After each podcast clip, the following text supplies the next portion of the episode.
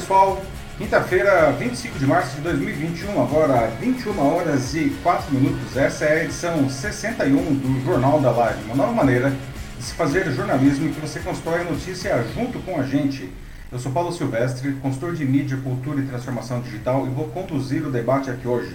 Sempre comigo, ao meu lado, o Matheus. E pessoal, tudo bem? Boa noite. Matheus, que faz sempre os comentários é, excelentes das notícias e também é quem faz a moderação da sua participação. Para quem não conhece ainda o Jornal da Live, é muito simples você participar. Ah, nós vamos dando as notícias aqui, sempre selecionamos cinco notícias importantes da semana. E à medida que a gente vai dando os fatos, vocês vão deixando seus comentários, o que vocês acham sobre os acontecimentos aqui mesmo na, na live. Então, o Jornal da Live acontece ao vivo sempre às quintas-feiras a partir das 21 horas no LinkedIn, no YouTube e no Facebook, na, na, nos meus perfis, Paulo Silvestre. E a partir de sexta de manhã ele também é disponibilizado como podcast, para quem gosta de podcast, nas principais plataformas do mercado. Basta você procurar lá o meu canal o Macaco Elétrico. Aproveite e siga o Macaco Elétrico na sua plataforma preferida de podcast e assim você vai acompanhar o Jornal da Live nessa plataforma. Muito bem, pessoal, esses são os assuntos que nós vamos debater hoje na edição 61 do Jornal da Live. Amanhã começa um mega feriado de 10 dias aqui em São Paulo. A prefeitura ela tenta conter o avanço galopante da Covid-19 e colocou os hospitais de joelho. Outras cidades do país seguiram esse exemplo. Muitos questionam a efetividade da iniciativa, que depende da adesão das pessoas. Né? E já tem muita gente indo viajar para se aglomerar em outras cidades. Né? Nesse caso, o feriado pode ter efeito contrário e favorecer o contágio. Enquanto isso, pesquisadores indicam que medidas restritivas frouxas como as nossas acabam sendo piores para a economia né, que um lockdown severo e propõem medidas rígidas. Mas qual governante bancaria isso? Né? E quantas pessoas seguiriam essas determinações? Na sequência, vamos falar uh, que nós já, algo que nós já discutimos aqui no Jornal da Live sobre os gigantescos vazamentos de dados pessoais que vem acontecendo quase toda semana aqui no Brasil. Né? Desde o ano, do ano passado. Na sexta, a polícia prendeu dois hackers acusados de serem os responsáveis pelo maior desses vazamentos, que expôs dados de 213 milhões de pessoas e 40 milhões de empresas em janeiro. Uh, vamos conversar é, sobre por que, que isso está acontecendo tanto e o que a gente pode fazer para, enfim, se proteger, contando inclusive com a participação ao vivo aqui do advogado especialista em proteção de dados, Marcelo Crespo. Na semana em que o Brasil passou da macabra marca de 300 mil mortes pela Covid-19, mais de 500 grandes economistas e banqueiros publicaram uma carta aberta exigindo medidas mais efetivas do governo federal no combate à pandemia. Bolsonaro criou então um comitê com ministros, membros do legislativo e governadores, mas insistiu em medidas condenáveis, como o infame tratamento precoce e o combate ao distanciamento social. Ao mesmo tempo, o presidente da Câmara dos Deputados, Arthur Lira, elevou o tom contra o presidente de uma maneira que ainda nunca tinha sido vista. Não? Pessoal, que caminhos que o Brasil pode e deve adotar de agora em diante contra a Covid-19? Nosso quarto assunto hoje. É, ontem começou o revezamento da tocha olímpica da Olimpíada de Tóquio, não? mas o Japão tomou uma decisão drástica para poder realizar os jogos sem ameaçar a pior da pandemia. Né? Ele não vai receber nenhum torcedor de outro país, não, além de restringir acesso ao público local. Será que essa medida foi a melhor? Ou simplesmente a Olimpíada deveria ser empurrada mais para frente, ou quem sabe até mesmo cancelada? Né? E o que a gente pode aprender aqui para a nossa realidade desse caso, aqui para os nossos eventos culturais e esportivos?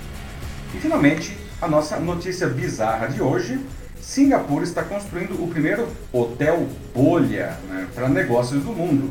A ideia é criar um ambiente seguro para reuniões e compromissos corporativos, em que os viajantes é, são testados para a Covid-19 na chegada ao país e não podem mais sair do hotel durante o período de estadia. Será que isso vale a pena, pessoal? Muito bem. Então, iniciando aqui os debates da edição 61 do Jornal da Live, não? E amanhã, como já adiantei aqui, começa um mega feriado de 10 dias aqui em São Paulo. Né? Dois carnavais quase. Dois carnavais quase, muito bem uhum. colocado aí, Matheus. Né? a, a prefeitura antecipou datas né, desse ano e até do próximo para que as pessoas ficassem em casa em uma tentativa desesperada né, de conter o avanço galopante da Covid-19 e colocou realmente aí o, o sistema dos hospitais de joelhos. Né?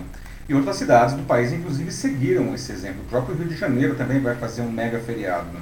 Só que muita gente né, se questiona a efetividade dessa iniciativa, que depende, lógico, da adesão das pessoas. E já tem muita gente indo viajar né, e vão se aglomerar em outras cidades, né, principalmente as praias. Né. Por isso, as cidades do litoral paulista se viram obrigadas a tomar medidas mais duras, locais, né, temendo uma invasão de paulistanos, o que poderia ser trágico né, para o seu sistema de saúde. Sim. O fato é que, se o pessoal fizer isso mesmo, o feriado pode ter um efeito contrário e favorecer o contágio. Enquanto isso, olha, olha só pessoal, nessa semana mesmo, pesquisadores indicaram ah, que medidas restritivas frouxas, né, como essas que o Brasil adota desde o início da, da pandemia, acabam sendo piores para a economia que um lockdown severo. Eles propõem, acredite se quiser, medidas mais rígidas. Não? Só que aí que está, né? Qual é o governante que vai bancar essas medidas mais rígidas? E além disso, quantas pessoas seguiriam essa determinação? Né? Então, afinal, pessoal, esse, já querendo, já abrindo aqui os debates, não? esses mega feriados são uma boa ou uma má ideia? Não? Vale lembrar que no ano passado a gente já teve outro feriado assim aqui, né? não foi tão longo, seis dias, né? e fracassou justamente porque, enfim, o pessoal foi para a praia, não? e aí uhum. contagia, se contagia lá, traz o vírus de volta deixa o vírus lá também para as pessoas que moram na própria cidade. Não? E por que a população brasileira não consegue seguir essas determinações que são tidas como a única maneira realmente confirmada de conter o avanço do vírus, não? mesmo em um momento absolutamente dramático como esse que a gente está vivendo agora, com uma média de 2.300 mortos por dia, não? Ou sei lá, será que é isso mesmo? A gente, enfim, não tem que adotar distanciamento social e, como o Bolsonaro sempre diz, enfrentar a doença de peito aberto, não? Sua cidade, aliás, vai ter feriado. Se tiver, o que você vai fazer? Você vai continuar trabalhando, né? Você vai folgar, mas vai ficar em casa, você vai folgar e vai, enfim, fazer alguns passeios controlados com máscara, sem aglomeração. Ou, enfim, você vai aproveitar o mega feriado aí da melhor maneira que você puder, não? Ah, enquanto vocês vão escrevendo aí, eu vou trazer mais alguns dados, tá? No ano passado, a cidade de São Paulo fez um mega feriado de seis dias no início de julho. Como eu disse, o pessoal achou que era férias e foi passeado. Agora serão 10 dias a partir de amanhã em que a prefeitura gostaria que as pessoas não trabalhassem e ficassem em casa. E para isso, o prefeito Bruno Covas combinou dois finais de semana, feriado de Sexta-feira Santa, e antecipou feriados municipais desse ano até o ano que vem. Além de ser oficialmente um feriado, portanto, as empresas, em tese, deveriam fechar, não? Continuam valendo as restrições da fase emergencial do governo do estado, em que apenas serviços essenciais podem abrir ainda assim com restrições. Né? Mas o que se observa, já agora não, desde, muito tempo não, é que muitas, muitas empresas estão trabalhando quase normalmente só com a porta fechada, não para escapar da fiscalização. Ou seja, os esforços de muitos que aderiram às restrições para conter a doença estão sendo jogados fora. Não? O próprio Covas decidiu é, pelos feriados porque disse que não consegue fiscalizar a cidade inteira com um monte de gente ah, que não está colaborando. Né? E a gente chega num outro ponto que é bastante importante. Não? Até hoje, depois de um ano de pandemia, talvez o único caso de um lockdown realmente mais severo e que as pessoas ficaram em casa e tudo parou de funcionar foi em Araraquara, aqui no interior de São Paulo. Não? A prefeitura tomou essa medida drástica depois de pessoas começarem a morrer lá na cidade sem atendimento porque os hospitais estavam mega lotados. Não? No dia 5 desse mês, a cidade é, registrou nove mortos de, por, Covid, não? que foi o pior momento para eles. Não? A cidade já tem 240 mil habitantes. Não? 17 dias depois, as mortes tinham caído para duas. Né? E o número de novos casos despencou 60% tá, é, no, no, período. Né? O lockdown lá começou no dia 22 de fevereiro. Não? E uma última informação aqui, não, é, como eu já tinha adiantado, é, algumas simulações feitas pelo Instituto Fiscal Independente do Senado Federal, que estimou o impacto das medidas de distanciamento sobre a economia, concluíram que um longo período sob regras brandas de distanciamento pode causar mais prejuízos à economia do que um isolamento social severo, né, que seja capaz de enfim, frear mesmo a circulação do vírus né, num espaço de tempo mais rápido. Né. Em resumo, né, medidas frouxas como que a gente vem adotando desde o início da pandemia não são tão eficientes nem para a economia e nem para a saúde. Né? No final, o que serve mesmo é mais ou menos o que a Quarta está fazendo. Tanto que a Fiocruz, por sua vez, ela divulgou um boletim nessa terça, indicando que o colapso do nosso sistema de saúde está né, é, fazendo a, a, a, Covid ficar mais, se alastrar mais rapidamente aqui no Brasil e ficar ainda mais mortal. Né? E diante desse cenário, a instituição está pedindo que os estados adotem imediatamente medidas de lockdown por pelo menos 14 dias. Não? E seria, segundo a Fiocruz, seria a única maneira de, de reduzir esse ritmo né, de, de, transmissão. Né? Só que, né, e aí de novo, e aí agora eu quero até já ouvir de vocês, né? O Matheus já está aqui de olho, não? Ah, essas coisas são viáveis? Você acha que é viável fazer um lockdown desse no Brasil? Né? Por que, que o, o brasileiro não consegue... Porque, como que Araraquara conseguiu? E por que que, de uma maneira geral, o brasileiro não consegue fazer esse tipo de coisa? Não? E esses mega feriados aí, será que, afinal de contas, eles vão resolver alguma coisa? O que vocês acham, pessoal? Vamos lá. E aí, Matheus? Bom, vamos lá, né? Vamos lá, gente aqui de todos os lugares assistindo, né? O José Nascimento está aqui hoje com a gente, até falando, né? Grande amigo José Nascimento de Curitiba. Sim. Muito bem, bem-vindo. Ela está acompanhando o Jornal Nacional junto com o JL aqui. Olha é, que interessante. JL versus JN, pessoal. Estamos concorrendo com o William Bonner aqui.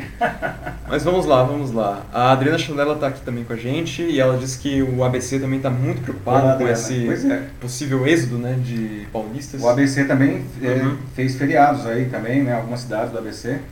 Bom, vamos lá, o que mais? Tem aqui também, no, ainda no LinkedIn, né, tem o, o Leonardo Araújo, diz assim, é, abre aspas, fechar ou não fechar tudo, eis a questão, fecha aspas. Não existe consenso. Exatamente. Né? Não existe consenso para o certo em um momento crítico. Cada um precisa realmente fazer sua parte, tanto pessoas quanto governo, quanto empresas. É hora de pararmos de pedir, é, de pedir né, por milagres e trabalharmos para reverter esses fatos. E ele continua aqui um pouco mais para frente, tem um comentário é interessante também que ele fala né, que infelizmente aqui no Brasil é, o que parece que a gente tem muito é que assim é, a maioria das pessoas aqui é bem é, daquele tipo assim que só acredita vendo. E é uma coisa que eu concordo com o Leonardo mas por outro lado é uma coisa um tanto esquisita de dizer né porque a gente está há um ano vendo o impacto de tudo isso mas acho que as pessoas não Acho que nem vendo mais algumas acreditam, acho que algumas simplesmente escolhem voluntariamente é, fechar seus olhos. Pois é, Leonardo, mas é, é, é verdade isso que você traz. E aí, é. meu Deus, o que acontece, não, é ver nesse caso, né, é, um, é, as pessoas estão numa negação profunda desde o começo da pandemia e ver significa morrer alguém muito próximo. Exatamente. Né? Como, aliás, o José Nascimento, que está aqui nos assistindo hoje, ele já demonstrou várias vezes nas postagens dele no LinkedIn, não? É, ele falou é, aqui também que ele está com muito medo, que ele já perdeu muitos conhecidos para doença também. Pois é, esse negócio... É, a gente chegou num ponto em que agora é, todo mundo conhece alguém que morreu ou alguém que de alguém próximo de alguém, não? A, a doença ela realmente está altamente espalhada, não? E, e o que o Leonardo traz aí não, é, é uma grande verdade, não? A, não dá para achar que existe uma solução mágica, não dá para achar que o problema é do outro. O problema é de todo mundo, né? O problema é de todo mundo. Se você ainda não tem ninguém doente na família, que ótimo, fico muito feliz, bom sinal, né? Mas a solução passa por todo mundo se envolver e cada um fazer a sua parte. Não dá para dizer, ah, a culpa é do governo, a culpa é do governo federal, a culpa é do governo estadual, a culpa é do governo das prefeituras, enfim, do governo municipal. É. Não. Ou só vou ficar aqui no meu é. canto que tudo bem. É, entendeu? É, é, é, eu acho que assim, a gente não pode ter, inclusive, eu vejo infelizmente de muitas pessoas uma visão, inclusive, bastante mesquinha, não, egoísta, do tipo, eu vou garantir o meu e o resto que se dane, não. E, e, e essa pandemia ela está expondo, não, está sambando na cara da sociedade realmente, aí mostrando que todo mundo está junto nessa daí e a gente só vai conseguir sair junto dessa daí. Então, muito bom esse comentário aí do Leonardo. Né? Indo aqui para o YouTube rapidamente, né? Já temos a Ana Luciosa Machado, que da última vez fez a festa, né? Aí no YouTube. Oi, Ana. E temos aqui também o Joaquim Desiderio Neto pelo YouTube hoje. Opa, Joaquim, bem-vindo também. Ele diz aí, que só se pode alcançar um grande êxito quando nos mantermos fiéis a nós mesmos no que acreditamos na vida. Que é um pouco assim naquilo que o, o Leo, é, Leonardo, Leonardo falou. Isso, assim, que também a gente tem que se manter unidos, né? Tipo, porque esse momento da gente, né? Todo mundo fazer sua parte, todo mundo tem que trabalhar junto, porque essa é a única forma da gente sair dessa. Então, acho que os dois aí estão bem alinhados nesse pensamento, sim, acho sim. isso muito legal. Joaquim e Leonardo, correto, não? Nós temos que nos manter é, é, é, fiéis a nós mesmos, não? Mas, por favor, não, a gente precisa também prestar atenção que nós somos parte, somos membro de uma sociedade. Não? A sociedade ela não é uma coisa que da qual a gente está alheio. Né? A gente, é, normalmente a gente quer colher só os benefícios de viver em uma sociedade organizada, não?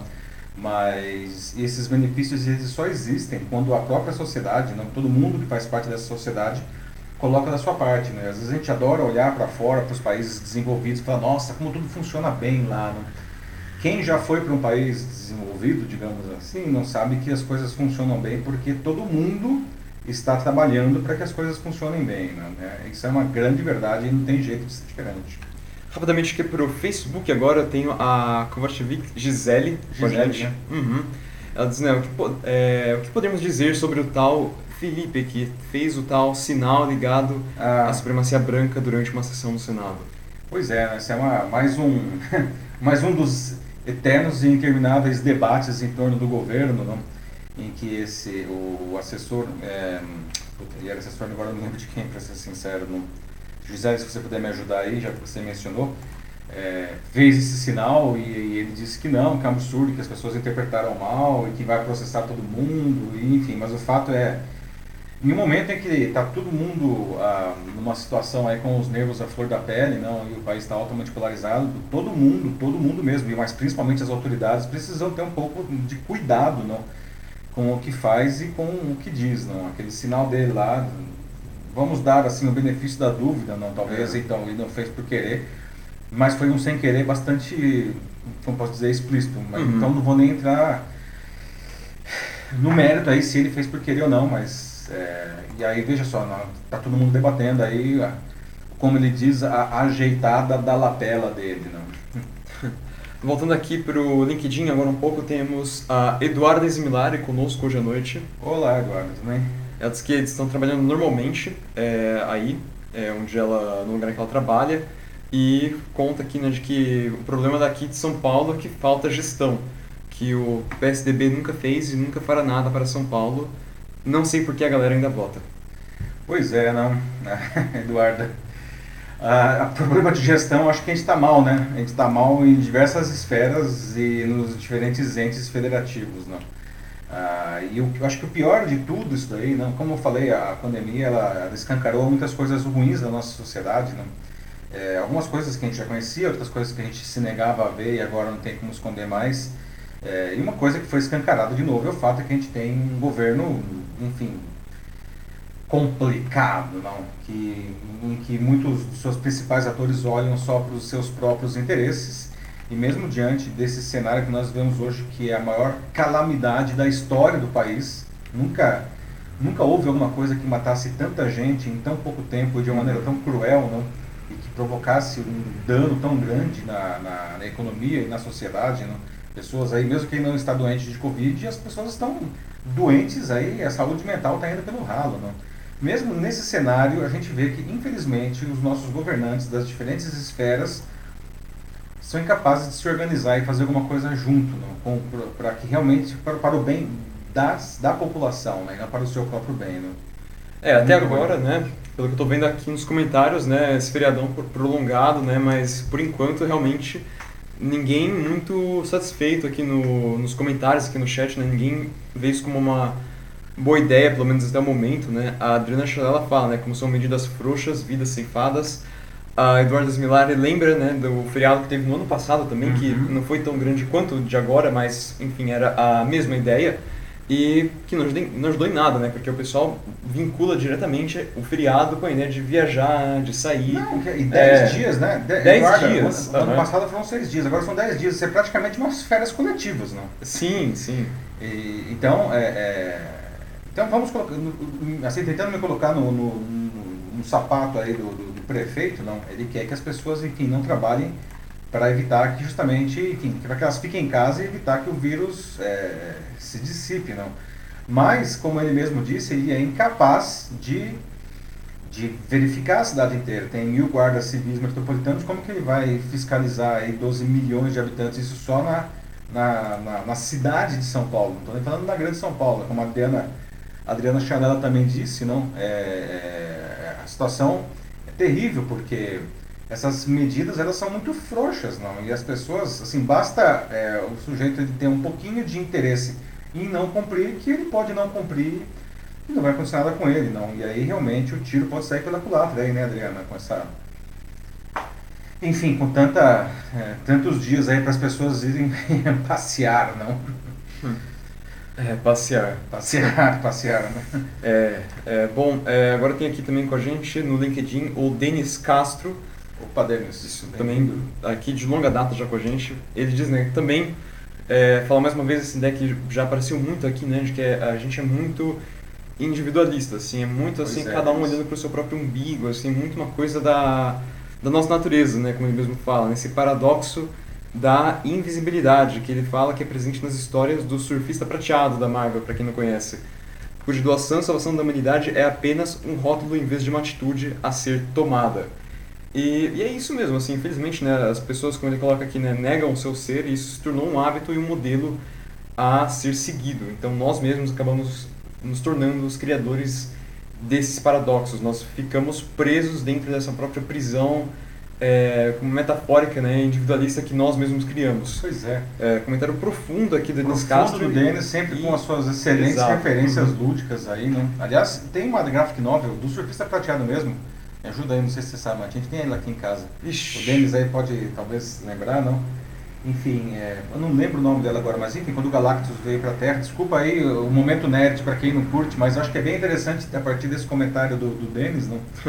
em que, enfim, o Galactus, que é o devorador de mundos, vem aqui, ele vai comer, comer a Terra inteira, literalmente, né? e o surfista prateado resolve parar o cara, e depois que ele vence, não é que ele vence, mas enfim, que ele convence o Galactus a ir embora, não? É, a população é, se abraça, não, assim, se agarra ao surfista prateado como se ele fosse a salvação para todos os seus problemas. E aí o personagem ele começa a olhar, né, o surfista prateado não é, não é humano, não é de um alienígena, ele começa a olhar para os humanos e fala: Meu Deus, por que, que essas pessoas estão fazendo isso? Não? Elas não precisam de um salvador, elas têm que se auto-gerir, não? Elas precisam se salvar. Elas precisam se salvar. E, Uhum. e aí o personagem faz um negócio que é bastante interessante e que, e que para que as pessoas parassem de achar que ele tinha que salvar e que elas passassem a se a cuidar de si mesmas, não? Ele começa deliberadamente a agir como um, um déspota, não? E aí as pessoas falam, ô, mas o que, que esse cara aí, não? Né? Mas ou seja, foi de propósito para que as pessoas parassem de achar que ele era um salvador, não? Aí de todos os seus problemas e passassem a olhar para elas mesmas como, enfim, salvadoras de si mesmas, não? Nossa, esse comentário rendeu, hein, deles. É. Depois tem um comentário que também é, acho que também tá nessa mesma linha, que se conecta, que é o do Luiz Felipe Melhado. Ele diz que né, o brasileiro, ele coloca aqui, bem indignado, né, em caps lock, não tem o menor senso coletivo. Pois é, Luiz. É. É. Pois é.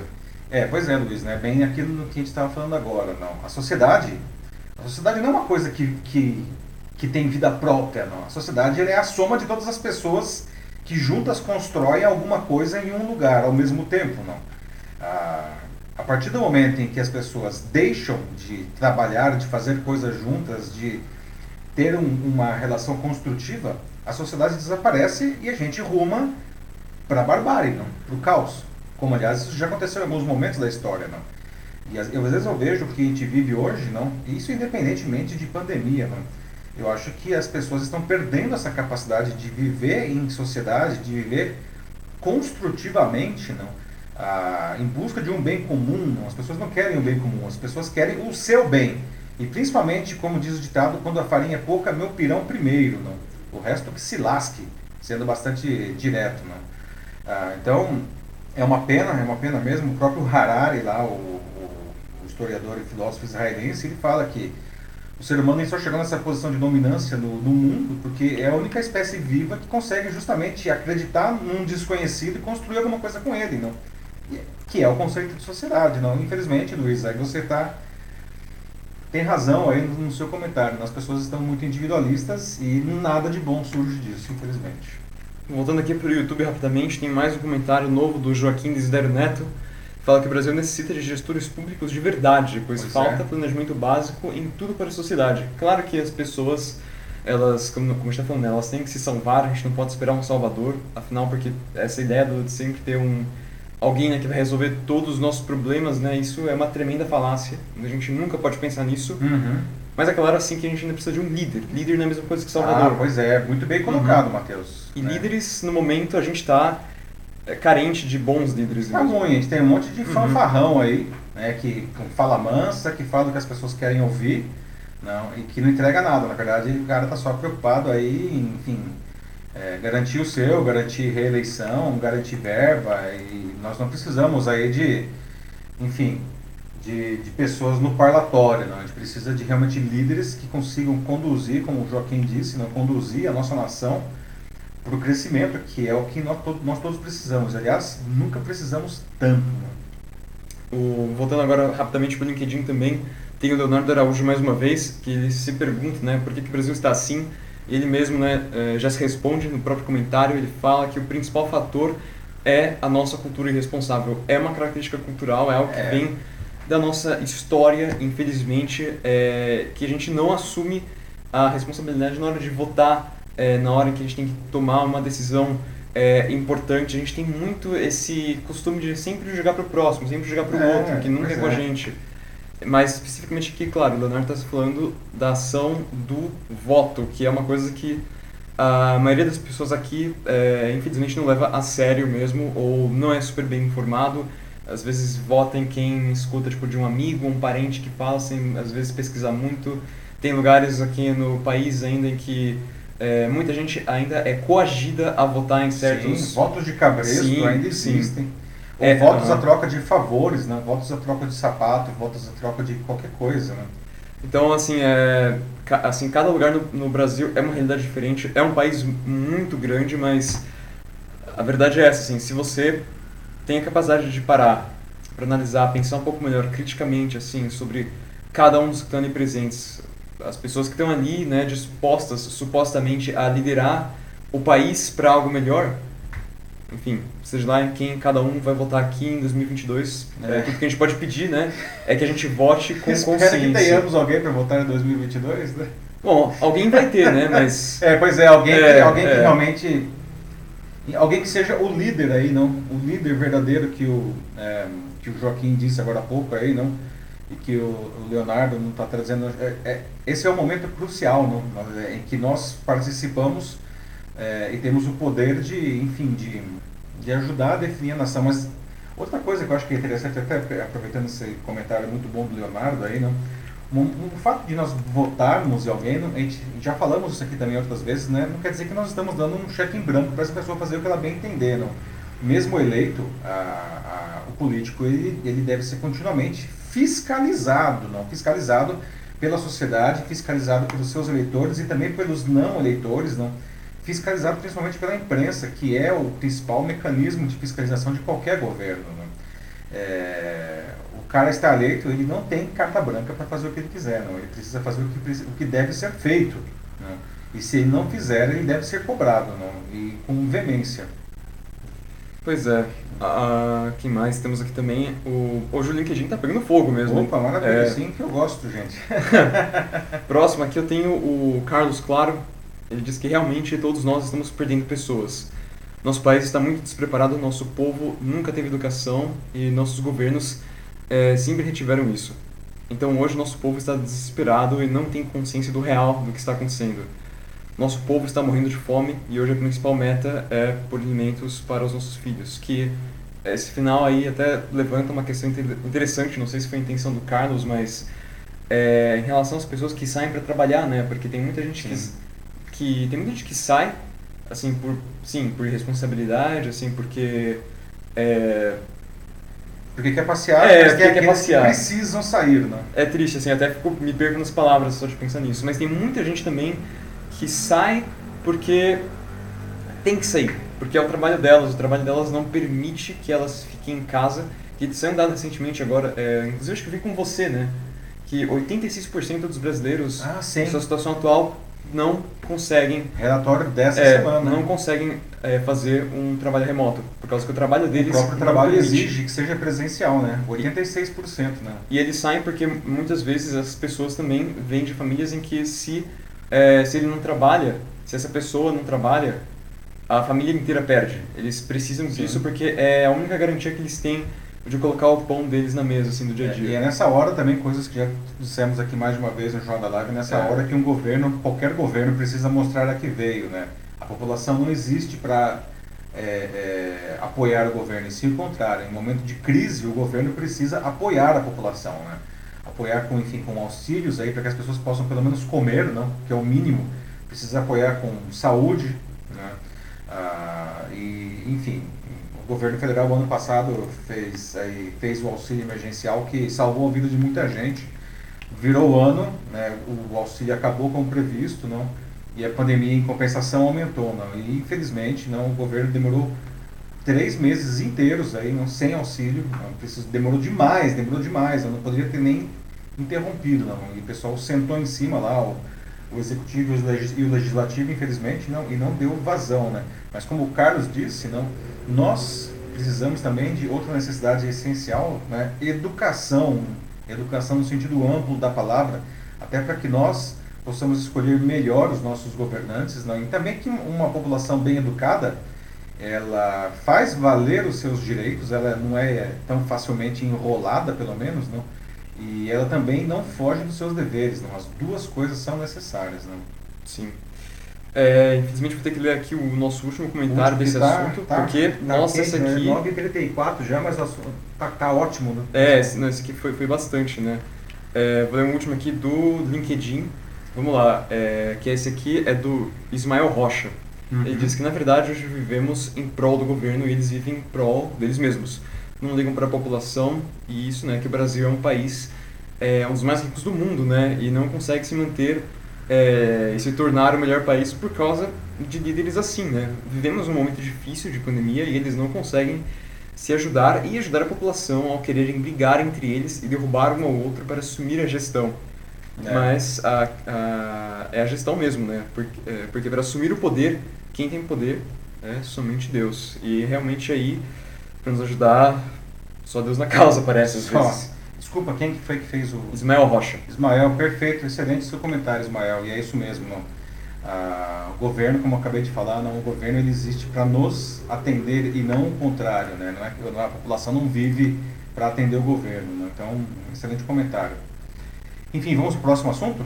Vamos 9, lá. Vamos lá, olha, 9h35, vamos para o nosso segundo debate aqui, pessoal. Ah, bom, no nosso próximo assunto vamos falar sobre segurança de dados. Né? Já discutimos aqui no Jornal da Live né, sobre os gigantescos vazamentos de dados né, ah, pessoais que vem acontecendo direto aqui no Brasil, né, desde o final do ano passado. Né. Ah, e na sexta passada, agora, a polícia prendeu dois hackers acusados de serem os responsáveis pelo maior de todos esses vazamentos que expôs dados de 213 milhões de pessoas e 40 milhões de empresas em janeiro. Mas eu estava vendo a notícia, quando eu vi as imagens divulgadas pelas próprias autoridades não, da, da, casa de um deles, eu falei, cara, tem uma coisa aí que não está batendo. Né? O cara mora num lugar, enfim, uh, modesto. O computador do cara era um computador popular, assim, de uma marca popular. Não? E esse cara é o, é o grande hacker, não? E, e, sem falar que essa base, que supostamente está sendo atribuída a ele, não, ela, ela, é vendida na Deep Web por 40 mil euros, o que dá mais ou menos 260 mil reais. Não? Quer dizer, como que um cara que vende uma base por 260 mil reais mora daquele jeito, né? Provavelmente, né, esses dois presos são só lambarezinhos, né? Que vão pagar o pato para que os tubarões aí continuem nadando, né?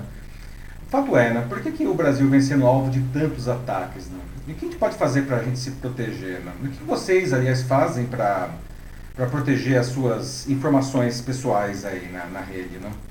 Ah, o Brasil se transformou no paraíso dos vazamentos, né? É, vários desses vazamentos, desde o ano passado, como falei, não, ah, ah, estão sendo oferecidos aí na, na Deep Web, não, que é a parte aí não indexada na internet. Não. E aí você olha assim, no primeiro momento você fala, nossa, isso daí, grandes ações criminosas, máfia russa, né, organizações internacionais, né. Mas pelo que está dando para ver, não, esses esquemas eles acabam sendo locais mesmo, né, e o dinheiro não é a única motivação, né. É. Veja só, não, a, a ah, ah, e está fácil a vida dos bandidos. As empresas, as organizações, o próprio governo não precisa melhorar muito a segurança dos seus servidores, não. E os usuários, sejam corporativos, sejam, enfim, qualquer um de nós, não. A gente precisa ser mais cuidadoso, não? Porque a maior parte dos roubos é, que não são de bases completas, não, acontece, enfim, pela inocência das pessoas, né? Só caem em golpes muito básicos, naquele negócio de clicar em links que vem pelo WhatsApp, e daí por aí vai, não. Agora, voltando à história desses hackers aí, não? É, um, deles, um deles foi preso em Petrolina, não? E o outro foi preso em Uberlândia, aqui em Minas, não? Esse de Uberlândia já vinha sendo investigado por uma possível participação em outras invasões, inclusive naquele roubo de dados do Tribunal Superior Eleitoral que foi vazado justamente no primeiro turno, com o objetivo aparente de, enfim, fazer com que o eleitor brasileiro né, acreditasse menos no sistema eleitoral brasileiro, principalmente atendendo aí aos interesses de grupos que, enfim, querem o, o fim de uma urna eletrônica, eles querem tal do voto impresso e tudo mais, não. Então, se esses dois caras aí que foram presos agora forem os únicos que sejam encarcerados nesse processo, vai ser uma, uma vergonha, né? São tantos crimes, não? Aqui no Brasil que, que o pequenininho vai preso, né? E o grandão aí continua solto, né? Esse seria mais um caso, não? E, enfim, com a digitalização galopante das nossas vidas, não? os crimes eletrônicos eles se transformaram né? nos mais devastadores, que podem causar mais prejuízo, não? os assaltos, né, rouba banco, essas coisas, eles estão sendo substituídos por, enfim, golpe de WhatsApp, golpe de rede social. Primeiro porque o bandido ele consegue muito mais, né, e ele, enfim, ele não corre o risco de levar um tiro, né, que se ele rouba uma agência, ele pode levar um tiro, né, se ele, se ele manda um link no WhatsApp, ele, ele pode até ser preso eventualmente, mas ele não vai é, levar um tiro, não. E até eu queria trazer agora aqui um convidado, não para explicar melhor é, tudo isso que está acontecendo, não, é, falar com o, o advogado especialista em proteção de dados, o Marcelo Crespo. Não? Então, Marcelo, boa noite, tudo bem com você? Não? E diante de tudo isso que, que eu falei aqui, não, por que a gente está tendo tantos vazamentos de dados no Brasil? Não? Será que, enfim, essa situação ela deve melhorar ou piorar aí no futuro próximo? Então deixa eu aqui, Marcelo, vamos lá. Olá, meu amigo Paulo Silvestre, tudo bem? Olha só, são muito importantes as suas perguntas, né? É, vamos a elas. Então, assim, por que, que nós estamos percebendo mais vazamentos de dados, os data breaches na atualidade?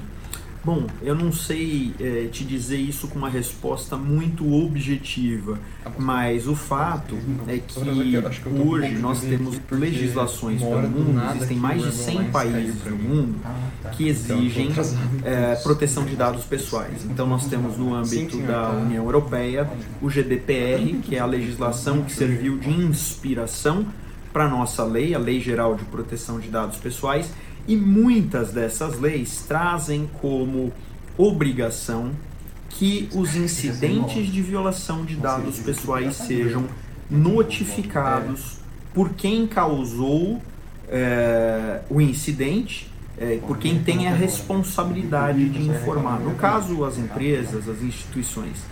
Então, o que acontece é que também as empresas estão comunicando mais às autoridades, elas são obrigadas agora a vir a público para se manifestar, mas existe também o fenômeno de que a criminalidade organizada, a criminalidade digital organizada, está cada vez mais organizada, justamente por saber que as leis exigem que as empresas notifiquem criminosos têm com mais é, ímpeto a vontade de praticar esses data breaches, porque sabem que as repercussões para as empresas vão ser ainda piores. No caso dos 223 milhões de CPFs brasileiros vazados, nós vimos agora que esses supostos hackers foram presos e a pergunta se eles teriam agido sozinhos é algo que eu não tenho condições de dizer, mas arrisco também colocar aqui que acho pouquíssimo provável que isso tenha acontecido apenas com a atuação desses dois elementos envolvidos. É, isso porque, vamos pensar o seguinte: é, as empresas podem ter vulnerabilidades e às vezes existem vulnerabilidades importantes nas instituições, mas é, a partir de um computador de uso pessoal conseguir acesso a um banco de dados imenso como esse que foi noticiado, me parece pouquíssimo crível, porque há dentro das empresas uma série de instâncias de autorização para se obter acesso a determinados bancos de dados. Então, eu arrisco dizer que é, deve haver dentro de uma corporação, de uma instituição que participou junto com esse pessoal. Ah, no médio a longo prazo, eu acredito que a tendência é aumentar, ainda aqui para a gente complementar essa fala, é, aumentar a incidência dos vazamentos dos data breaches. Justamente pelos argumentos que eu trouxe antes. As legislações que obrigam a notificar e mais ainda, o crime organizado está a todo vapor. Fica aqui meu abraço para você. Obrigado pela, pelo convite. Tudo bem, Marcelo? Obrigado aí pela sua participação. Então, pessoal, veja só, não? É, empresas, instituições, governos precisam melhorar a segurança das suas informações, não? E a LGPD, a Lei Geral de Proteção de Dados, precisa começar a ser respeitada por todo mundo, inclusive empresas pequenas, não, que muitas vezes elas não dão a menor bola para isso. Não. As, as, empresas grandes estão até ainda atrás aí para ficar em conformidade com a lei, não. Nem todas estão fazendo isso, que já é um problema, não. Mas se você pega pequenas e médias empresas, é, o negócio é muito mais grave, não. Ah, sem melhorias, enfim, consistentes na área, não, a gente vai continuar sendo o paraíso dos hackers, aí, das fake news, não. De todo tipo de criminoso que, enfim, que o mundo digital gera, não, para ter ganhos aí em cima dessa nossa miséria, né? Então, pessoal, uh, o que vocês acham da prisão desses dois hackers aí, não? Será que são só eles mesmo? Será que tem mais gente? É, vai ficar por aí? Vai ter mais? Não? E eu gostaria, né, enfim, até a partir do que o Marcelo trouxe aqui para nós, não? Uh, e dos outros dados, eu queria saber quais são os cuidados que vocês é, tomam, não? para, enfim, se proteger aí do, da, de invasões, né, de roubo de dados, é, roubo de WhatsApp, clonagem de celular, roubo de senha de banco, enfim, as coisas, a quantidade de golpes hoje é imensa, né? E aí, Matheus, como estamos aí? Isso, é, vamos, vamos lá, né? Então, começando aqui, né, o Denis, ele fala, né, até um pouco antes de passar o vídeo, né, ele diz, né, que quantos hoje, né, tem fitas isolantes na webcam do notebook ah, de vírus é. pago, e recentemente, né, ele mesmo indicou a série Unidade 42 da Netflix. E vai ficar surpreso como somos frágeis em questão da segurança. É verdade, né? É. E o Denis muito bem falando aí, não. Essa questão do, da fita isolante, não. É, quem garante que nós não estamos sendo observados pelas webcams dos nossos próprios computadores, enfim, não. E, às vezes até das nossas televisões. As televisões hoje são computadores superpoderosos ligados à internet, não, continuamente, e algumas delas têm câmera, têm microfone, não, de repente a TV está sendo hackeada, não. Então a gente precisa realmente tomar cuidado aí com, com o que acontece aí ah, bem na frente, bem debaixo dos nossos narizes, não. O José Nascimento também mandou outro comentário aqui, a Paulo, viu o desktop do cara, olho, vi, olho vivo, quem viu, quem mais viu a marca desktop curitibano, repórter para o pino. Ah, é. Pois é, olha só, José Nascimento pegou aí a marca da, da, do computador do, do, do, hacker lá de Uberlândia, é de uma conhecida empresa aí de, de, de Curitiba, né? Mas tudo bem. Mas vamos lá, convenhamos, né, é, meu caro José Nascimento. Para um cara que está sendo apresentado aí como super hacker responsável pelo maior vazamento de dados da história do Brasil, ter um desktopzinho lá todo aberto assim, não, é, de uma marca mais popular, não você fala, hum, algo está estranho nesse negócio, não? Vamos, né? Mas ah, o Nascimento pegou rápido aí, né? Ele também viu a mesma coisa que eu quando. Olha, aqui no YouTube, né, a Ana Souza Machado, ela fala aqui, né, que ela sempre tem que cuidar os links suspeitos, né? Fazer senhas mais difíceis, enfim, né? E é super importante mesmo, assim, gente. Tem que sempre mudar as senhas para cada coisa que se faz sempre que possível uma senha diferente, né? Nada, é. nada muito fácil também, né? Nada de 1, 2, 3, 4, 5. É, exatamente, 2, 4, 5, datas de nascimento, nome do marido, da namorada, né? Pois é, vamos colocar né, senhas difíceis, não? E, difíceis para serem adivinhadas, mas que não sejam difíceis para que a gente consiga lembrar, né? E, e realmente mudar sempre, não? Necessidades básicas aí, não? Olha, o Leonardo Araújo fala aqui, né, de que ele, né, ele acha muito estranho tudo, né, ele fica triste também, porque uma boa parcela das pessoas é, simplesmente não entende de informática, não entende às vezes nem o básico, né, que é o necessário para é, se defender desse tipo de coisa, né, então por isso às vezes nenhum antivírus legal tem, e, enfim, aí é óbvio vira um alvo fácil desses hackers, né, e até vou puxar um outro comentário aqui, que foi do Joaquim, é, que ele trouxe aqui alguns dados, né? Segundo o jornal da, da SEC, os países mais buscados pelos hackers para ataques virtuais contra empresas foram os Estados Unidos, o Reino Unido, a Índia, o Brasil e a Austrália. Então, é, assim, aí o próprio Joaquim fala, né? Será que é verdadeira essa, essa história né, dos hackers da periferia, assim, tipo...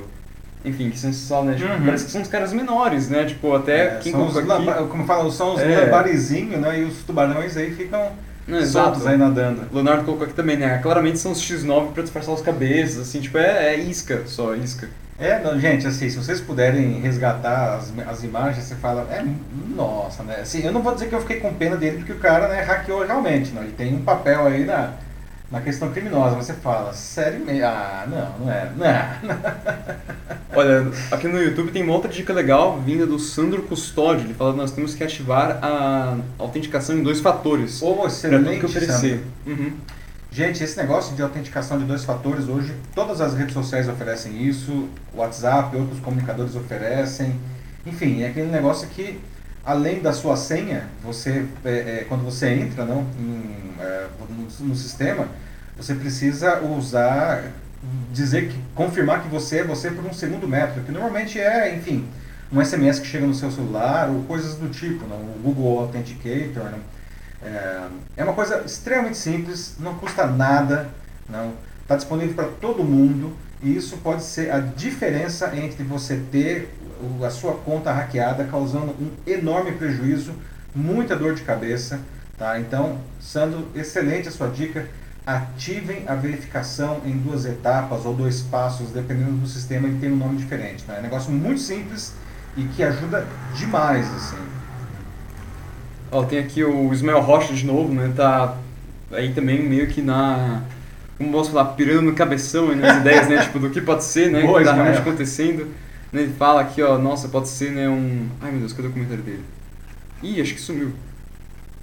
Perdeu aí o comentário? Ah, que pena, não, porque ele tá falando, né? Mas Mas era basicamente, mesmo. assim, uma ideia, assim, de que...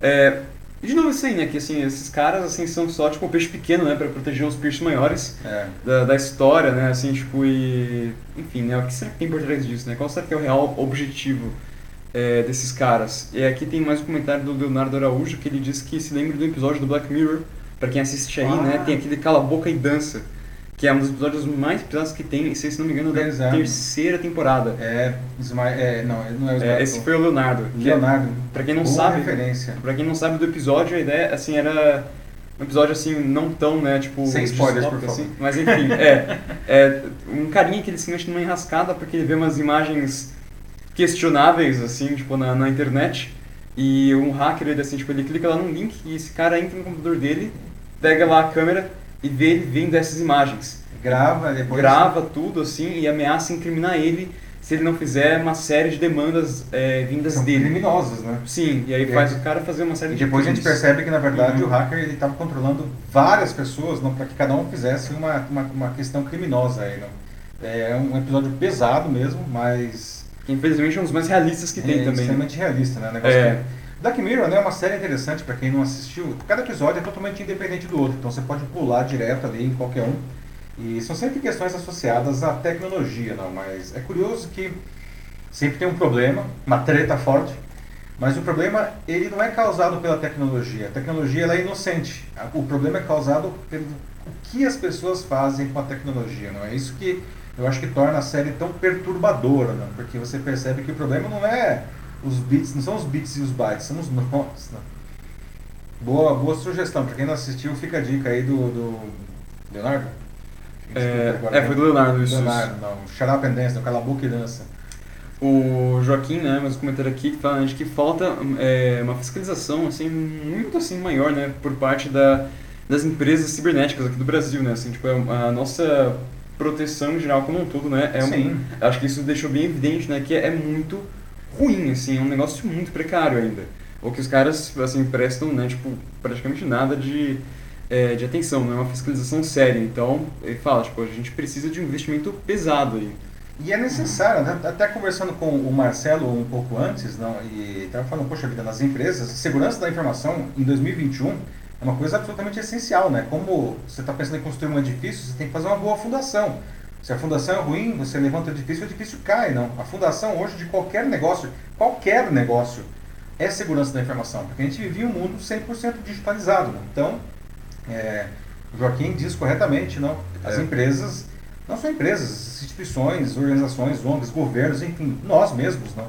Precisamos investir em, é, é, em segurança dos nossos dados. E eu não me lembro agora quem foi que falou antes, não? Infelizmente a população ela não sabe fazer isso daí, né? Então, é, é, é, precisa existir alguma coisa, não? Um- alguém é, precisa ajudar. E, aliás, se você tem um pouco mais de traquejo com a tecnologia, ajude as pessoas da sua família que não têm esse traquejo para que elas possam se proteger mais, né? Exato. Porque senão o negócio fica realmente desesperador. Né? Como estamos aí pro próximo assunto? Vamos? É, tem, tem, tem mais alguns comentários, assim, mas acho que melhor ir mais pro um? próximo. Melhor não, acho que pela hora. É, né, mas- 9h53. Hoje, É. gente, o debate está excelente, obrigado aí, não, mas Uhum. realmente vamos, temos mais três assuntos ainda. Então, pessoal, vamos lá para o nosso é, terceiro debate. Não?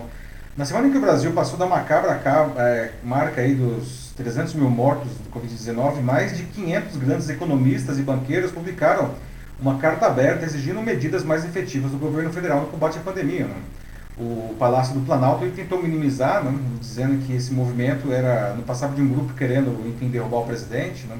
Coincidência ou não, o Bolsonaro criou poucos dias depois um comitê com ministros, membros do Legislativo e governadores, mas insistiu em medidas condenáveis, como, enfim, o infame tratamento precoce e o combate ao distanciamento social. Né?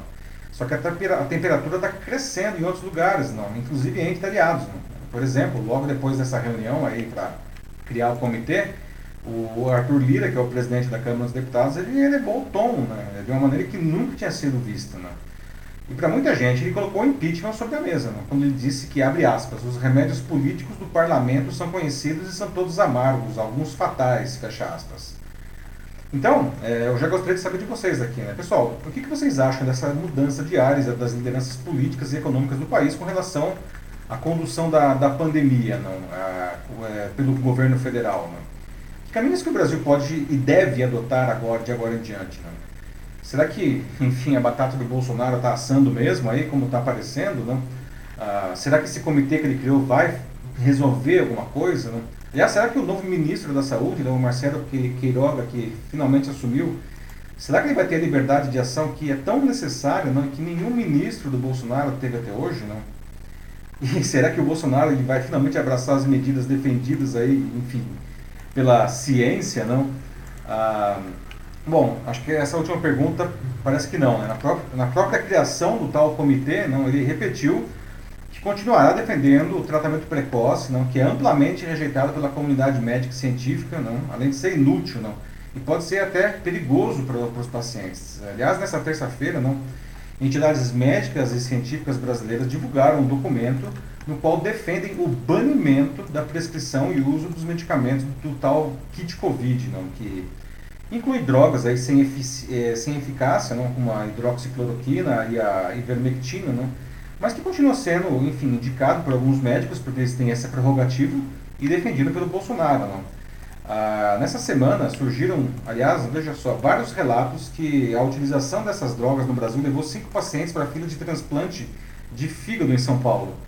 E está sendo apontado como causa de ao menos três mortes por hepatite causada por remédios. Não. É, também tem relatos aí de efeitos colaterais com hemorragia, né? E no Rio Grande do Sul, três pacientes com Covid-19 morreram depois, logo depois que uma médica lhes fez nebulização com cloroquina. Né? Os três tiveram, enfim, paradas cardíacas e morreram. Ah, Para a reunião de criação do tal comitê, não, que, que enfim, supostamente vai coordenar o combate à doença territorial nacional, só foram convocados governadores que apoiam o Bolsonaro. Não? Uma coisa meio emblemática. Meio curiosa. É. Uhum. Ele também voltou a criticar as medidas de distanciamento social, não? Ah, e, e vale lembrar que essa crise que a gente está agora, elas começaram lá na virada do ano, quando, quando, todo mundo aí, enfim, se aglomerou, né? O próprio Bolsonaro foi lá na Praia Grande, pulou no mar, juntou todo mundo, não? E nesse assunto específico, na terça-feira também, terça-feira muita coisa aconteceu, né?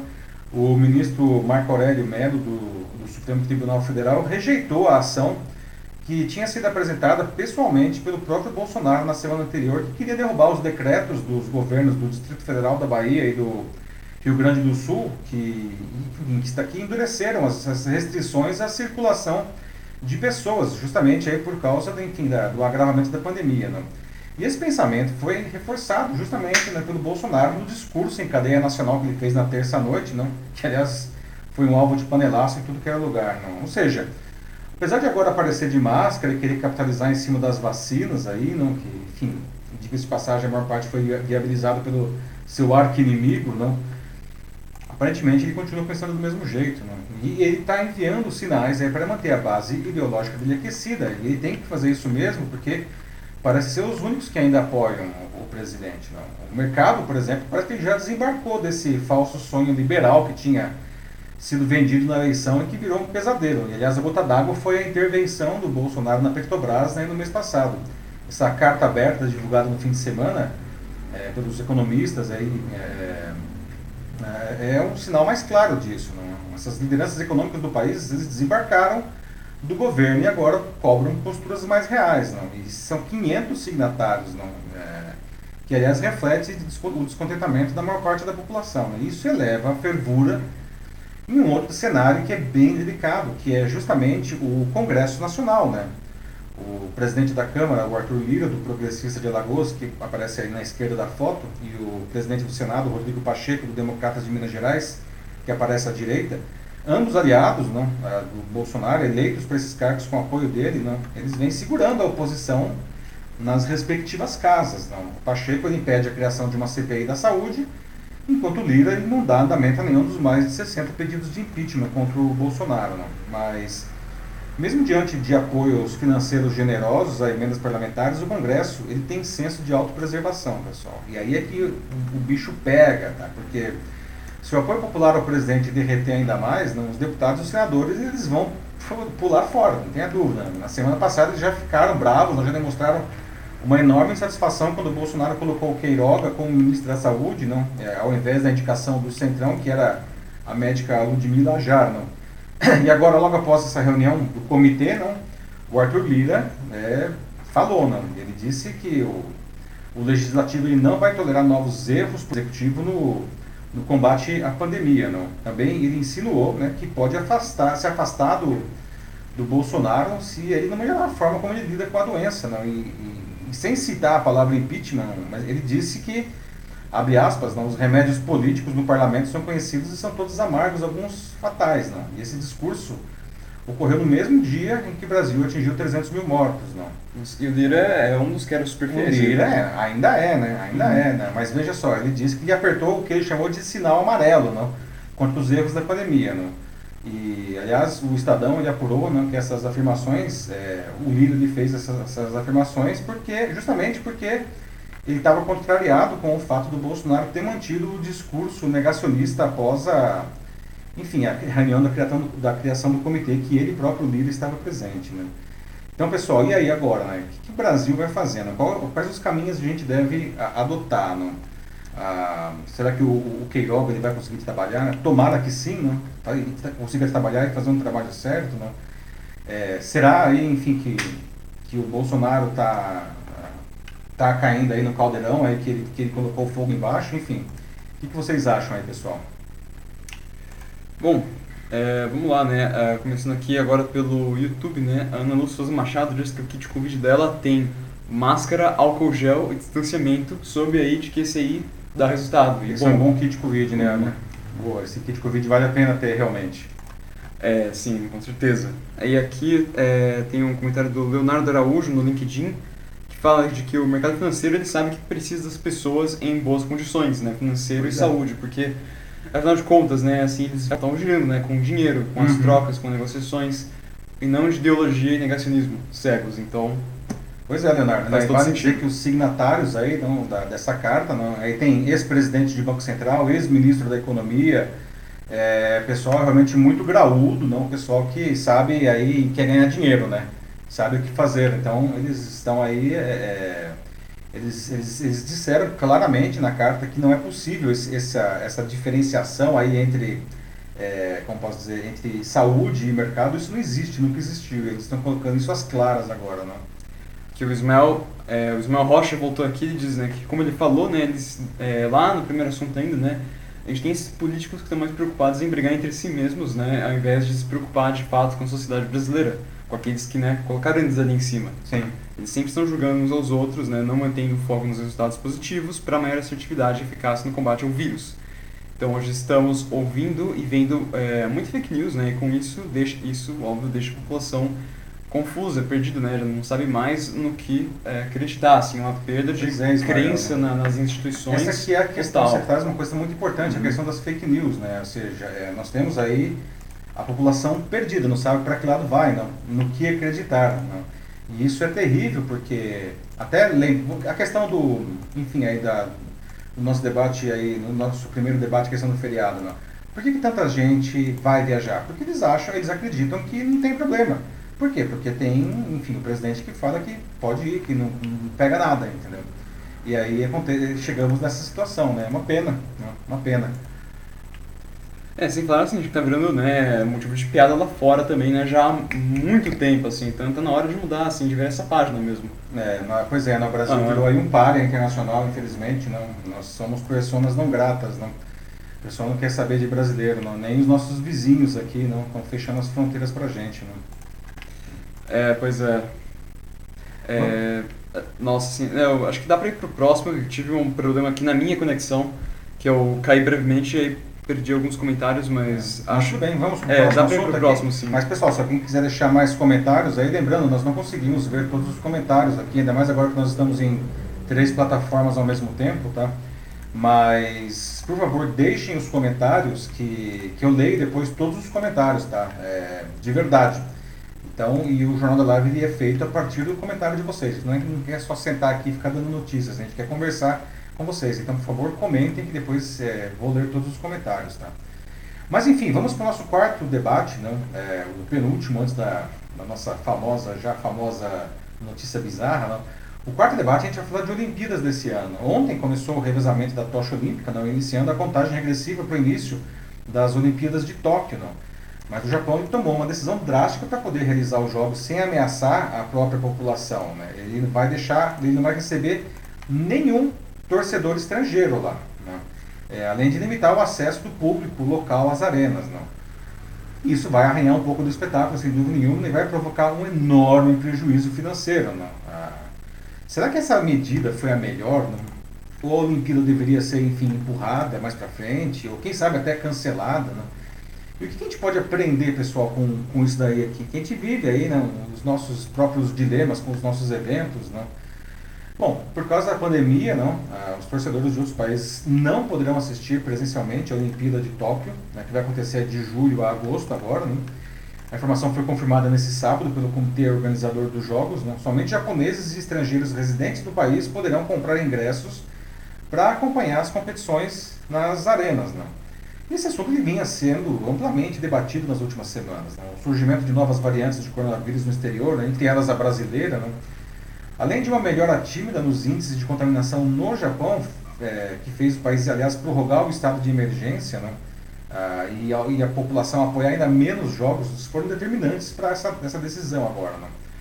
O, o COI não, ele, ele, criou até algumas exceções para certos convidados estrangeiros, mas as regras vão ser duras mesmo, pelo jeito. Né? Nem famílias dos atletas devem poder comparecer, né? os atletas estrangeiros. Né? É, aliás, precisa ser definido o caso dos voluntários. Tem 80 mil voluntários inscritos e estima-se que 8 mil deles sejam de outros países e a maioria deve ser barrada. Não? Os jornalistas, enfim, estrangeiros que são credenciados vão poder trabalhar porque, enfim, para fazer a cobertura dos jogos de qualquer jeito. Não tem como barrar a imprensa. Não? Os organizadores, os organizadores também é, vão ter que decidir quantos espectadores locais vão poder assistir à prova. Não? Vale dizer que mais de 4 milhões e meio de ingressos foram vendidos para os residentes no Japão e mais 600 mil para quem é, mora em outros países. Não? Esses ingressos vão ser reembolsados agora. Não? Ah, bom, isso vai provocar, como disse, prejuízos milionários, não apenas para a organização dos jogos, não, mas imagine o turismo japonês, não? como vai perder dinheiro. Não? E como parte das suas medidas para conter o avanço da pandemia, aliás, o Japão ele está com as fronteiras fechadas para estrangeiro desde dezembro. Ninguém entra no país. Não? Enquanto isso aqui do nosso lado, não, a gente está numa crise sobre campeonatos estaduais de futebol. Né? As confederações estão brigando para que os jogos continuem, enquanto prefeitura, as prefeituras estão tentando barrar isso daí. Né? O Campeonato Paulista, por exemplo, ele está acontecendo agora, nessa semana, no estádio da cidade lá de Volta Redonda, no Rio de Janeiro. Tudo sem torcida, evidentemente, desde o Brasileirão do ano passado, né? Só que, poxa, veja só, nesse período todo, nesses últimos meses que o futebol voltou, a gente teve vários times com muitos casos de, de infecção pelo Covid. Né? Em alguns casos, é, Teve time que quase não conseguiu entrar em campo por falta de jogador em algumas partidas. Olha a situação dramática, não? E aí, é. pessoal? É. Não, e, e outra coisa, isso sem, sem mencionar, né, assim, os próprios torcedores, né? Tipo, depois de um jogo, ah, assim, nossa, né? é. durante a também. aglomeração, né? Enquanto assistindo, nossa, é uma tremenda aglomeração, assim, todas as vezes. É, pois é, o pessoal não uhum. pode, né? O pessoal não pode entrar no estádio e se aglomera na frente do estádio, em volta do estádio, quer dizer, não, de assim, novo, é... não tá entendendo nada, uma né, falta gente? de noção completa, assim, tipo, eu sei que, né, o futebol, assim, que é uma coisa super importante. A paixão e tudo mais, não é? Mas, assim, agora, tipo, segura, né? Senão, realmente não passa de um é. desrespeito. Você pode torcer pro seu time, grita na janela, mas é, é, é, enfim, paixão é paixão, né? É difícil julgar as pessoas e eu não tô aqui para julgar ninguém, não. Mas, de novo, né, pessoal, 2.300 mortos por dia, não? É, será que não dá para torcer, é difícil contestar gritar isso. da sua janela aí, de vez em quando, né?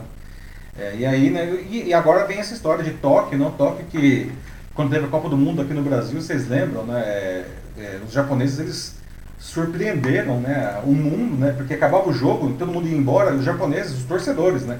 Eles ficavam nos estádios e eles ficavam eles limpando o estádio. Você lembra disso, Matheus? Sim. Né? Nossa, uma cena emblemática. Né? Um negócio que as pessoas falam, nossa, olha só, eles estão limpando o estádio. E não era nem o lixo deles, né? Eles, eles limpavam todo o estádio. Né? É uma característica da cultura japonesa, isso tem uma, inclusive uma característica de respeito ao próximo. Né? E agora tem essa questão é, da Olimpíada, né? que vai causar um prejuízo milionário para o Japão mas o governo e o comitê organizador entende que, enfim, eles não podem fazer alguma coisa que vai potencialmente provocar o caos sanitário no país, né? Uhum. Vai ter os jogos, vão acontecer os jogos, enfim, já era sido no ano passado, né? Mas é, é, com alguma segurança, né? É que a gente aprende, será que a gente aprende alguma coisa disso, pessoal? Diante, a gente já falamos tanta coisa aqui hoje, não, da nossa cultura. Será que a gente aprende alguma coisa disso daí? Nossa, eu espero do fundo do meu coração que sim. Mas, né, vamos ver. É, vou começar aqui pelo YouTube, então. Uhum. Tenho já a Ana Souza Machado, né, que ela defende a, o posicionamento do Japão, diz que achou justa a decisão. É, diz, continua aqui, né, sabe do prejuízo que isso vai dar, mas a segurança do país ela vem é, em primeiro lugar, ou, ou deveria. Ela coloca É. aqui. Deveria, né? E no caso lá vem, né, Ana? Pelo jeito, né? Ou seja, eles vão conscientemente tomar um prejuízo astronômico, né? O próprio espetáculo vai ser, enfim, prejudicado, porque a torcida sempre é um espetáculo qualquer competição esportiva, não? Mas, enfim, eles entendem que a vida é um valor negociável, portanto, eles vão manter isso daí, né? Sim. Assim, acho que né, se fosse assim pra realmente fazer aquilo que é o talvez o mais mais mais sensato seria cancelar a Olimpíada como um todo. Enfim, mas seria muito difícil, né, considerando né, todo tudo que eles já investiram Pois nisso, é. né, e o prejuízo. Ah, e o prejuízo Seria muito maior, maior, né? é. Seria Muito maior, né? Então é é uma situação muito é, muito complicada mesmo assim. Acho que eles encontraram uma saída é, interessante, que não sei se é ideal, provavelmente não é, mas enfim, acho que é o melhor que eles poderão pensar mesmo. É, bom, o Sandro Custódio está no YouTube aqui também, ele disse que o brasileiro certamente não será, é, não seria aceito nas Olimpíadas. Justamente assim, acho que pensando aqui né, na nossa, nossa própria cultura, né, e enfim, como isso está sendo um reflexo né, de como a gente está agora, né, né, em relação à luta contra a Covid-19, né, então a gente não vai ser bem-vindo mesmo, né, e a Ana Souza Machado fala, né, em nem em lugar nenhum. Que é uma pena, né? É uma pena. É engraçado que a- a- até alguns anos atrás não existia. Bom, isso ainda existe, não? É um mercado negro de passaportes roubados. Não sei se vocês sabem disso, pessoal. E, e tem uma cotação, né? É, quais são os, os- os passaportes que são mais valiosos, não? E o passaporte brasileiro sempre foi muito valioso. Porque o Brasil era um país que, é, tipo, amigo de todo mundo, entendeu? Então, se você É. tinha um passaporte brasileiro, você tinha mais facilidade a princípio de entrar num país, não? É, E agora, nosso passaporte, gente, que situação, né? Daqui a pouco a gente vai usar o passaporte para, enfim, apoio de copo, não sei, né? Porque dá, a gente- ninguém mais quer saber da gente no, no mundo, né? Que é uma, uma tristeza, sem precedentes, é uma vergonha, não? Um negócio que... Como assim, não? Como assim? Como a gente chegou nisso, não?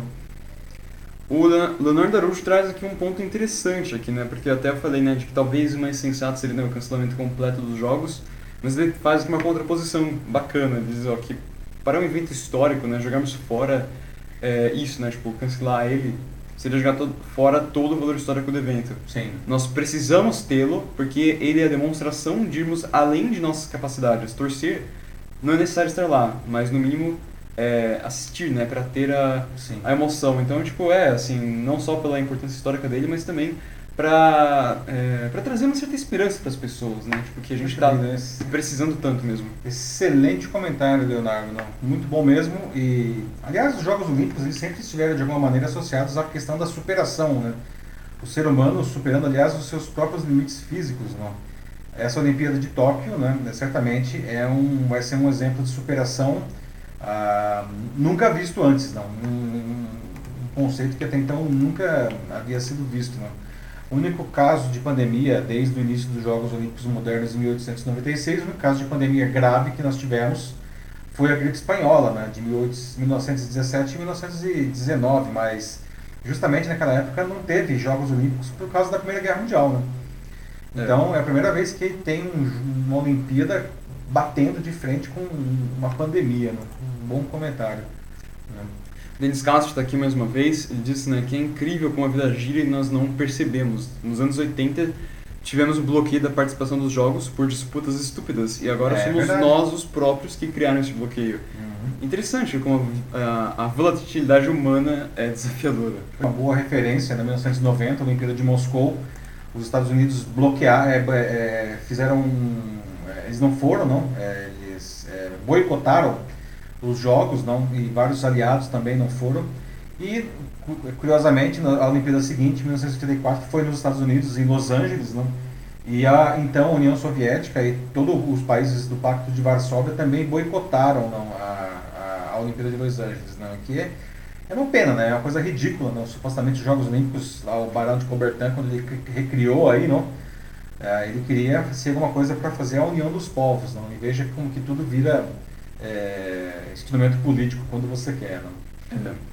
O Joaquim Desdero Neto ele tem aqui um comentário é, importante também que acho que é legal ler, que ele diz né, que é, não deveria haver as Olimpíadas de Tóquio, como eu falei antes, né, é, com estádios praticamente vazios e sem público estrangeiro, pois os atletas podem morrer é, com essas variações dos vírus modificados, né, e que é uma preocupação válida, né, assim, tudo bem, né, é legal assim que vão ter os jogos, que acho que vai trazer uma alegria pra gente, mas como fica a situação dos atletas, né, até é, pensando aqui é. os, os nossos próprios futebolistas aqui no país, né? Como vários deles ficando doentes. Assim, eu acredito que eles vão estar, né? É, com certeza, bem mais preparados do que os campeonatos estaduais daqui.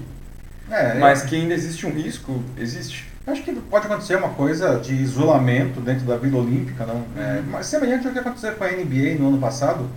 É, a NBA ela construiu dentro da Disney, não, é, na Disney fechada, não, pela pandemia, um complexo de, de, é, de ginásios para os jogos da NBA e durante todo o campeonato, todos os atletas, a comissão, enfim, todo mundo ficou confinado dentro daquele complexo.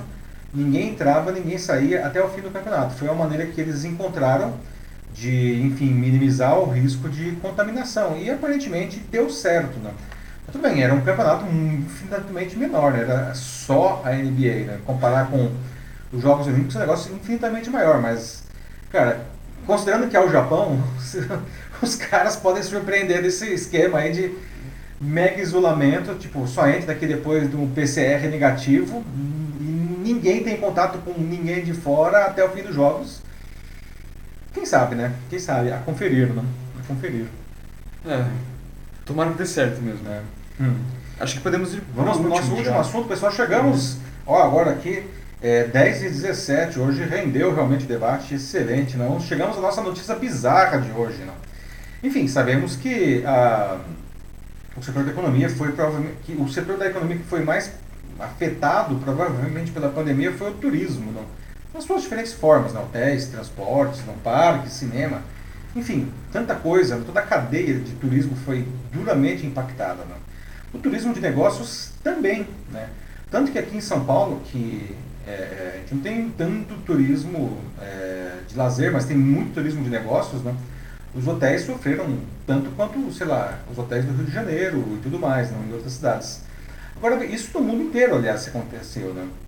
Mas agora Singapura está querendo resolver esse problema, pelo menos na área de hospedagem de negócios. Né? Eles estão terminando de construir o primeiro hotel bolha para negócios do mundo. Não? A ideia é criar um ambiente seguro para reuniões e compromissos corporativos em que os viajantes serão testados para a Covid-19 na chegada ao país e não poderão sair do hotel hum, hum, hum, até o fim do, do, do, seu período aí, né? Bacana, né? Será mesmo, né? Porque será que vale a pena, vale a pena se hospedar nessas condições para fazer negócios? Não? Será que uma videoconferência não poderia resolver isso de um, enfim, de um jeito mais simples, pelo menos, não?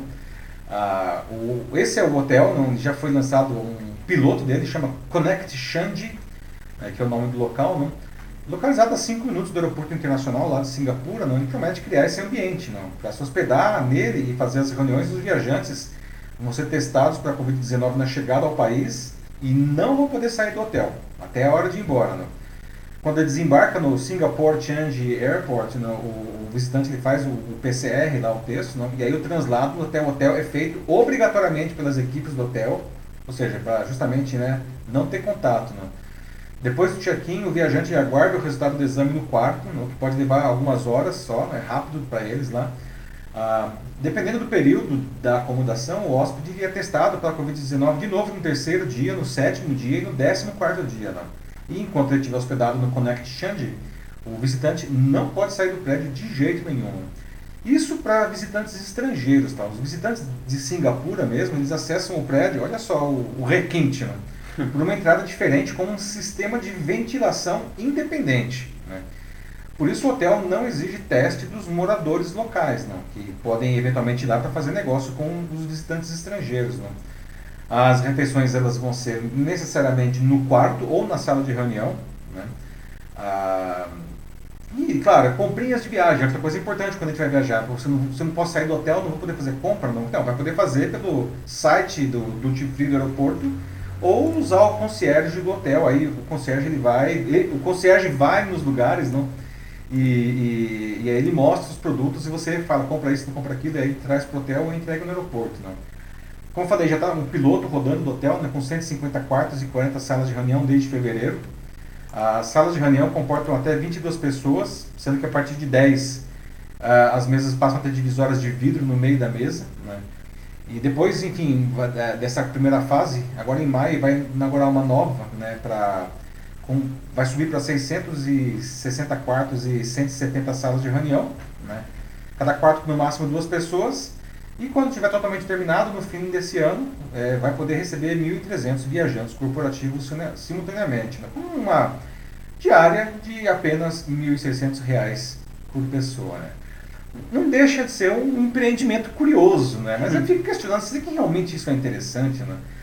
Em outras palavras, será que vale a pena? Né? Será que mesmo, mesmo para quem mora na região, né, além da despesa da própria hospedagem e da viagem, né, as restrições são imensas. Né? Isso prejudica a experiência. Né? E nesse ano de pandemia sofreu muita coisa, mas a gente aprendeu muita coisa também. E uma coisa que a gente aprendeu é que dá para fazer muito negócio online. Né? né? Então, o que, que vocês acham? Vocês iriam, vocês topariam é, encarar um, o, o Connect Change aí ou vai ficar no Zoom e no Skype mesmo? Ó, vamos lá, então, eu tenho aqui no YouTube já a nossa clássica entusiasta aqui das notícias bizarras, que é a Ana Souza Machado, sempre aqui, né? É, diz, né, que show, né? Porque já tem até mesmo eventos é, bolhas sendo planejados em Portugal e que até nesses dias ela postou olha que legal. sobre um show feito em bolhas, olha só. É, a Ana que, a, que diga de passagem, a Ana é do é, é oriunda aí do mercado de, de de hotelaria, não, e já de um tempo para cá ela fez uma transição bem sucedida para a área de eventos, não? olha só que interessante. Pois é, Ana, vai encarar um Connect Change ou, enfim, mas legal esse negócio aí desse evento bolha aí de Portugal, eu não sabia. Pulei essa, essa, essa postagem aí. Olha, a Natasha Costa fala aqui de que pela evolução que nós temos, né, acho que nós não precisaríamos estar é, fisicamente presente nos lugares, assim, então ela diz que não vê como algo muito, muito necessário, né? É, pois é, Natasha. Aliás, bem-vinda, Natasha, ainda não tinha falado do oi, né? É, é, pois é, não, eu, eu, sinceramente também, é, sei lá, só se eu fosse me encontrar com o presidente da IBM que estivesse em Singapura, aí talvez valesse a pena, né? Mas é, não, né? Acho que dá pra fazer aí pelo Zoom.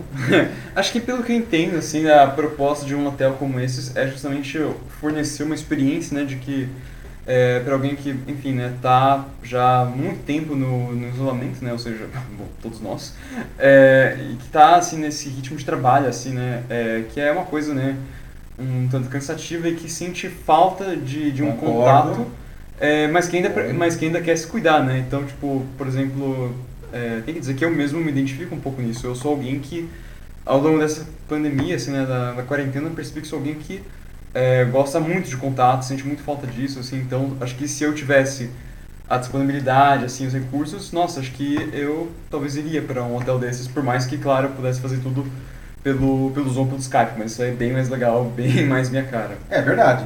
Bom, Matheus, você tem um ponto importantíssimo, a questão uhum. da experiência, né? Sim. A gente está aí enfurnado aí na, na, nas telinhas, não?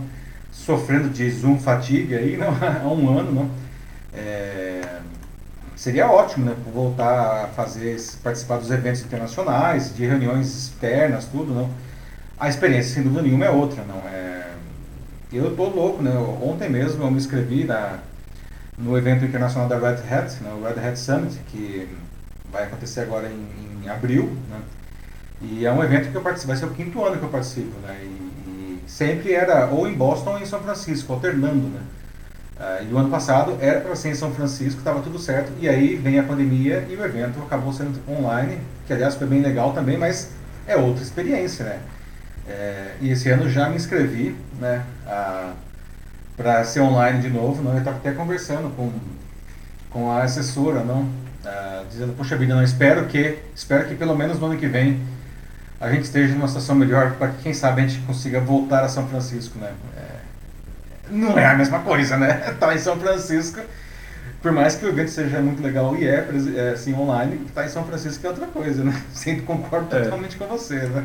Ó, o Leonardo escreveu aqui dizendo que é Black Mirror na prática, é o episódio em que usamos os avatares nos eventos. Nossa, gente, total, né? Nossa, aliás, Black Mirror hoje está aparecendo muito aqui, né? Mas é verdade, Leonardo, né? mais uma mais uma referência ao Black Mirror aqui pra hoje, né? Não, é uma série, putz, é uma série boa mesmo. É boa demais, gente. Eu recomendo fortemente. Quem não assistiu, eu sei que sim, pra quem nunca assistiu, o primeiro episódio da primeira temporada é meio assim indigesto.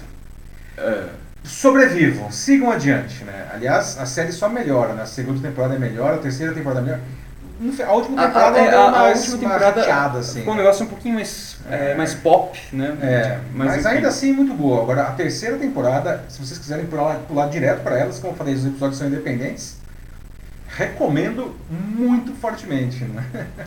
O Joaquim apareceu aqui também no LinkedIn, né? Diz que para ele também não vale a pena, pois faz né, também com videoconferência sem gastar nada com os chineses do outro lado do mundo. é, é, exatamente. Se, exatamente. Claro, sem manter contato com ninguém, né? Então, enfim, é, dá pra ver mesmo esse é. outro lado, né? Que é a da eficiência e ao mesmo tempo, né, você, todo mundo se cuidando. É. Aliás, né, a gente sabe que, enfim, quando finalmente nós finalmente estivermos livres desse vírus e a pandemia estiver debelada aí, não, é, a gente já sabe que as coisas não voltarão a ser como elas eram antes, não. Eventos mesmo, reuniões de negócios, não? Ah, sim. É, uhum. Elas vão acontecer muito mais online. No ano passado eu estava conversando com a, com a Cristina Palmaca, que é a CEO da SAP da América Latina, e ela comentava que, enfim, às vezes, vamos supor, a SAP aqui em São Paulo, a SAP Brasil, não? Às vezes tem um cliente que é em Cuiabá, e aí vai um grupo de executivos para Cuiabá para fazer uma reunião que dura duas horas. Então, e, e, ou seja, eles gastam praticamente dois dias, né, porque tem um trajeto, é, não tem voo direto às vezes, não. Para fazer uma reunião de duas horas, se você for pensar, isso é altamente contraproducente, né? E essa pandemia deixou claro agora para todo mundo que sim, dá para fazer excelentes reuniões de negócio à distância. Mas como você trouxe, Matheus, a, a experiência mesma não é a mesma experiência, óbvio é. que não. É, Mas acho que as pessoas vão ficar mais. É, uhum. Acho que assim, as pessoas vão ficar mais seletivas é, não tem que sair para todas as reuniões, mas, puxa, essa reunião vale a pena ir lá presencialmente. É. As outras todas a gente faz online sem, enfim, grandes prejuízos. Né? É uma grande mudança que vai ficar. Né? Bom, acho que por hoje é isso aí. Chegamos aí, né? Olha só. 10 e meia quase. 10 e 27 agora, né? Hoje realmente rendeu mesmo aqui a conversa. Excelente. Obrigado pela participação de todos, né? E hoje o, o LinkedIn ele colaborou conosco, não, não Nossa, não, hoje vingou. Não vingou nos sacaneou derrubando a live, não. É, então incrível, tivemos a live presen é, ao vivo no LinkedIn, no Facebook e no YouTube. Obrigado pela presença de todos nas três plataformas, né? Muitos comentários, conversas de alto nível. Obrigado também ao Marcelo que, é, que, participou também aqui da nossa conversa, Marcelo Crespo, advogado especialista em segurança de dados. Né? Tudo isso enriqueceu muito a nossa conversa hoje. Então, pessoal, é, muito obrigado pela presença. Bom feriado. Não deu para nos falar isso é, daí. Enfim. Principalmente se uhum. você é de São Paulo, a partir de amanhã já é feriado, né? Aprecie com moderação esse feriado aí, não? E ainda durante o feriado, na quinta-feira que vem, a partir das 21 horas, a gente se vê novamente na edição 62 do Jornal da Live. Um grande abraço para todos vocês e até lá, pessoal. Tchau, tchau. É isso aí, gente. É, para quem vai ter o feriado, né? Feriado, bom feriado. é, se puderem, né, descansem, assim, porque acho que tá todo mundo precisando mesmo, tá, tá uma coisa difícil. Mas todo mundo, assim, com moderação, né? Com cuidado, respeitando as normas. E, é isso aí, gente. Até a próxima. E tchau, tchau.